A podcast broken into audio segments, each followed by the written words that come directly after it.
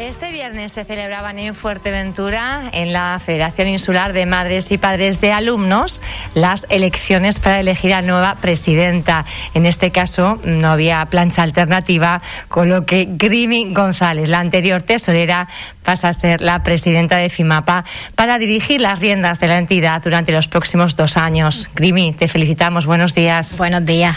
Bueno, es verdad que, no tenías rival, estaba clara eh, tu elección. ¿No? Eh, pero aún así, supongo que habrá sido, bueno, pues un paso satisfactorio para ti. Sí, hombre, no nos ha costado eh, conformar y, realizar este equipo nuevo que se enfrenta a estos dos años, pero bueno, eh, tú sabes que no me coge nueva, así que Vamos en marcha. Vamos en marcha. Es verdad que, estamos viendo que, suele resultar bastante complicado, sobre todo, mantener las acciones en el tiempo, ¿no? En el caso de las AMPAs, de FIMAPA, eh, que se involucren al final madres y padres, eh, no resulta tan, tan fácil. Hombre, claro que no, y en estos tiempos menos todavía, ¿no? Donde las familias cada vez tenemos menos voz, tristemente. Y claro, eh, pedirle a alguien que voluntariamente quite tiempo a su familia para dedicarle un tiempito a esto es complicado. Cuando dices que tenemos cada vez las familias menos voz, ¿a qué te refieres? Sí, ya nos han quitado en los consejos escolares, eh, no tenemos tanta participación como antes, los centros tampoco cuentan tanto con nosotros, ni la propia consejería a la vista está. Es una de las reclamaciones eh, que vienen haciendo, sobre todo una falta de diálogo, ¿no? Una falta de diálogo que se va a materializar en esta, en una concentración que va a tener lugar esta tarde, esta misma tarde, eh, que es precisamente para reivindicar más coordinación, más diálogo con las familias, con esa Consejería de Educación del Gobierno de Canarias, para tratar de optimizar los recursos educativos en el sur de la isla, ahora que se abre ese centro, el más grande de Canarias ese centro Morrojable 2. Nosotros tuvimos una reunión el día 23 de abril con la viceconsejera, con María Dolores Rodríguez en la cual salieron las familias tal cual entraron. Es decir, no tuvieron respuesta ninguna a las reivindicaciones que solicitaron. Vamos a contextualizar y a situar un poco a, la gente que nos está escuchando. Eh, se va a abrir el próximo curso escolar este centro educativo, el más grande de Canarias, como decimos, Morrojable 2, y quedan eh, otros dos centros, ¿verdad? En principio, uno de ellos, ustedes habían ah, llegado a un acuerdo con la anterior consejera para cerrar uno de los centros y destinarlo al IES La Lajita. De esa forma quedaban dos centros CEIP, digamos, para los eh, alumnos ¿no? de más pequeños, más jóvenes. Y lo que ha decidido el nuevo gobierno es mantener los tres centros abiertos a medio gas. Exactamente. Lo que nosotros habíamos llegado al acuerdo anterior era coger el SAVE Siervo, y pasarlo a las instalaciones del IES Andía y darle más opción a los niños de Costa Calma, como tú, como tú bien has dicho, en lo que se construye el IES La Lajita, que nunca, siempre estamos todos los años, se construye, se construye, hay partida presupuestaria destinada para ello, pero no sabemos a dónde va el dinero, porque sinceramente no se ha avanzado nada con este instituto. Entonces nosotros, como te iba diciendo antes, el 23 de abril eh, nos, nos convoca la viceconsejera a una reunión a la cual asistimos donde la presidenta de Lampa, Teresa, la que estuvo conmigo la otra vez aquí en la en antena, eh, le hacía sus preguntas y sus reivindicaciones y la viceconsejera nos pidió que tranquilizáramos a las familias, pero no nos fuimos con nada. Es decir, nosotros familias no podemos tranquilizar a nuestras propias familias, eso le toca a usted, competencia de ellas. ¿no? Porque claro, a ustedes se, han encontrado con que es, eh, ustedes no han elegido ahora los centros donde matricular a sus hijos, porque ha sido la propia consejería la que ha determinado que aquellos que utilizaran el servicio de transporte eh, escolar eh, irían al nuevo centro sí o sí. Es un, de alguna forma una decisión que tomó de una forma unilateral, con la que ustedes no estaban de acuerdo. Por supuesto. Y nuestra sorpresa fue que en esa reunión nos comentó la viceconsejera que la decisión la habían tomado los tres equipos directivos el equipo directivo del Ciervo, del Morrojable y del IES. Entonces imagínate cuál es nuestra sorpresa. Encima que si lo eligen los equipos directivos, qué falta de comunicación de esos propios equipos de, de comunicárselo a las familias, ¿no? Y tampoco han sido empáticos con la familia, porque al final es una exclusión porque podemos vivir en el mismo edificio, mi niño va en transporte porque yo lo necesito por mi trabajo, pero mi vecino no, y ya tú estás separando a esos niños que han ido toda la vida juntos a clase. Y además es que no entendemos por qué el 6 y el siervo nunca estuvo masificado y no lo está. No entendemos por qué esa segregación de alumnado.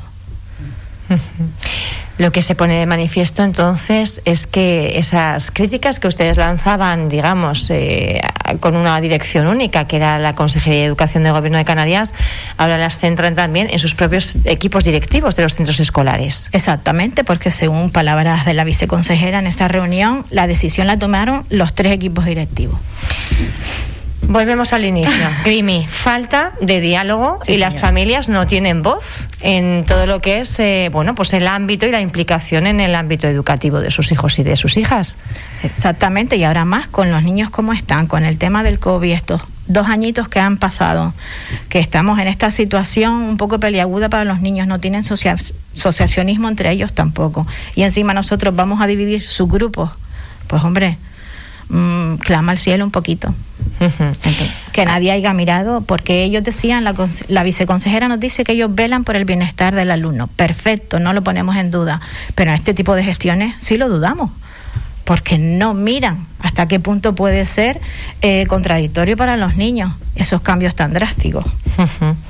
Cambios drásticos tomados eh, bueno, por parte del gobierno de, Canarias, también de los equipos directivos de los centros que no, que no crean, digamos, demasiado bienestar en las familias y de hecho hoy concentración. Sí, la concentración es y para por ellos. Es decir, ¿a qué hora es, Grimi? A las 5 de la tarde. 5 de la tarde. 5 de la tarde a las afueras del CEIEP Siervo. Se están movilizando las, las familias, esperan tener eh, bastante respuesta. Sí, bastante, por lo menos todas las familias de, de ese centro escolar van a estar presentes. Aparte la federación también las apoya, como no. Y más familias que, que se acogen de otro centro a apoyar a la iniciativa. También tenemos al personal no docente que se une con nosotros y hombre, pues todo eso es importante porque al final eh, no se beneficia a la comunidad educativa. ¿Por qué te lo digo? Porque hasta el personal no docente va a tener un cambio, van a tener una reducción de plantilla que no hay necesidad si tú trasladaras a todo ese 6 y el siervo al nuevo Morrojable 2. Que era lo que veníamos reclamando desde un principio, hacer las cosas con cabeza. Hacer las cosas con cabeza. Manifestación esta tarde a las 5 en las inmediaciones de CEIP El Ciervo. Está llamada la Comunidad Escolar del, del Sur.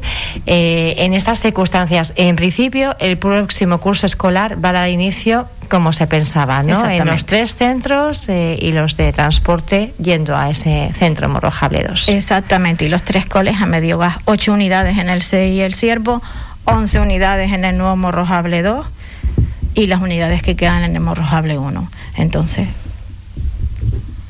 sin palabras, para nosotros es sin palabras. Es verdad que ellos siempre nos dicen en la reunión, es con cinco años vista. Hombre, tú no puedes mirar cinco años vista, tú tienes que mirar tu realidad de ahora.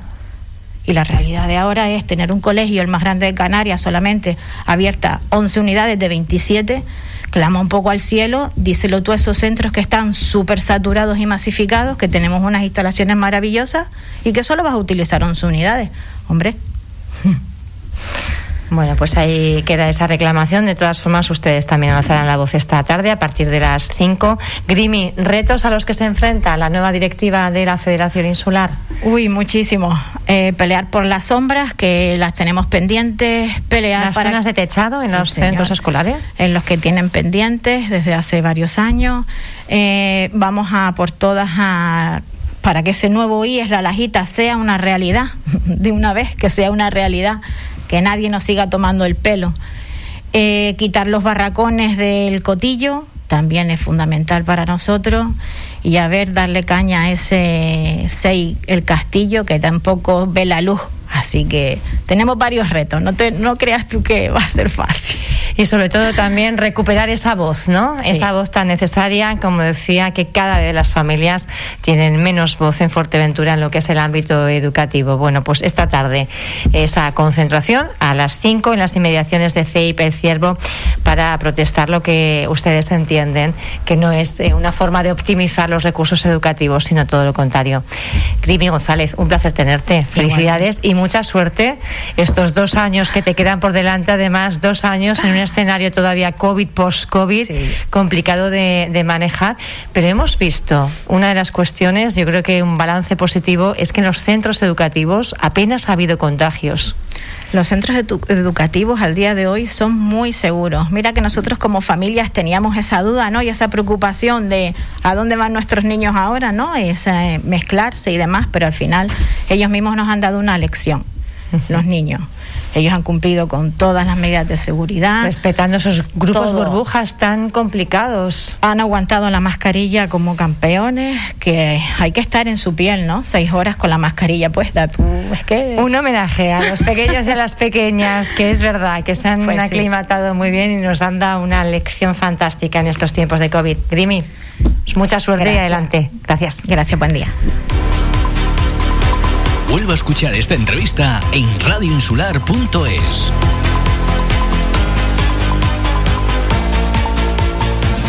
Si te preguntan qué emisora escuchas, tenlo claro.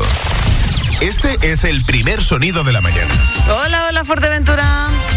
Día en la mañana. Muy buenos días y bienvenidos a la mañana. Momento de hacerles un resumen de los asuntos más importantes de estas últimas horas en la isla de Fuerteventura. Ya saben que el deporte es cosa nuestra. Radio Insular Fuerteventura. Cita con las estrellas. Bienvenidos al canto del búho. La mezcla perfecta de información, música y entretenimiento. ¿Tú eres de pizza con piña o sin piña? Sin piña. Sin piña. Son cosas que no encajan.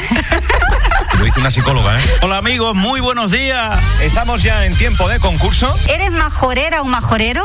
Sí. Yo creo que es Guasimara. Te quítate la venda. Efectivamente. Porque ¿dónde está Franchu? ¿Estará en Antigua con el artesano Pepe Melián? Sí. Pues lo tengo aquí al ladito, venga, vamos a abrirlo, Pilar, suerte. Es que la tómbola ya es esperada por la gente. ya. El mayor equipo de profesionales de la radio majorera. Un abrazo a todos los que trabajáis ahí en la radio. Un beso. Muchas gracias. Un papel maravilloso todos. Tenlo claro, ahora la Insular. Sí, claro, Radio Insular. Somos lo que oyes.